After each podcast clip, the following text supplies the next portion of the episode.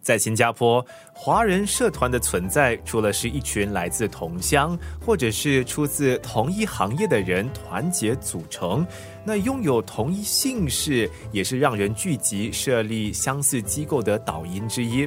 这个星期的生活加热点，带你走进四所姓氏工会，带你认识姓氏工会在新加坡华人社群里头扮演的种种角色，了解姓氏工会以哪些方式回馈社会，同时又是如何传承与弘扬华族文化。生活加热点第一集，我们去巴雅里巴拜访城市总会。我是陈永祥啊，代表这个新加坡城市总会。城市总会嘛，是由十一个城市中乡团体在二零零幺年发起组成的城市总机构，即颍川公所、新州颍川工会、新州城市工会、海南城市工会、市域城市会馆、同美社、潮安东风城市同乡会、武清城市工会、湖光城市工会、盐光城市工会，以及。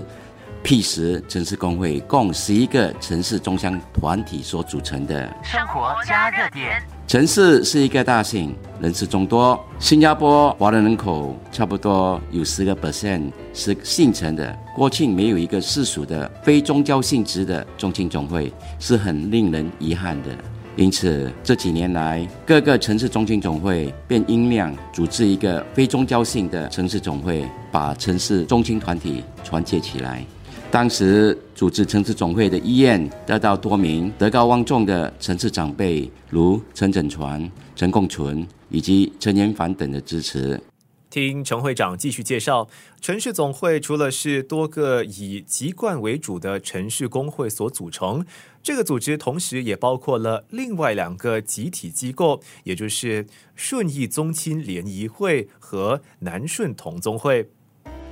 顺利中青联谊会也于同年创办，主要的目的是为了联合本地的顺州组织，共同承办二零零二年的世界顺利中青恳亲大会。当年总共吸引了将近四千人参加，这个记录到现在还没有被打破。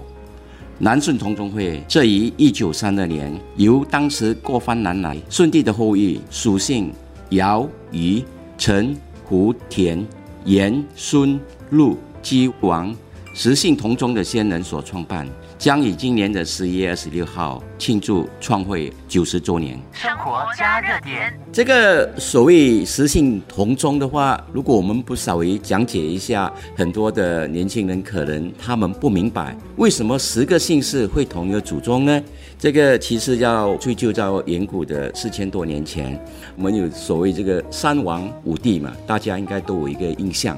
当然，皇帝是被人尊称为老祖宗嘛。不过，因为舜帝他是履行这个忠孝礼义最尊敬的这个地方，所以我们就认这个舜帝为我们的元祖了。为什么会有这个实姓呢？因为以前的古人呢，他们的姓氏是母系姓氏嘛，演变到后来，他们可能说住的地方跟那个是河流啊、树林啊有关系，他们就以那个地方的那个树木或者河流为姓嘛。舜帝他是出生在尧水的地方，所以那个就是说，为什么会尧开始呢？人骑下来的就是尧、禹、陈、胡、田都是一样。至于陈姓嘛，陈姓的元祖陈胡公嘛，他是呃舜帝的第三十四孙。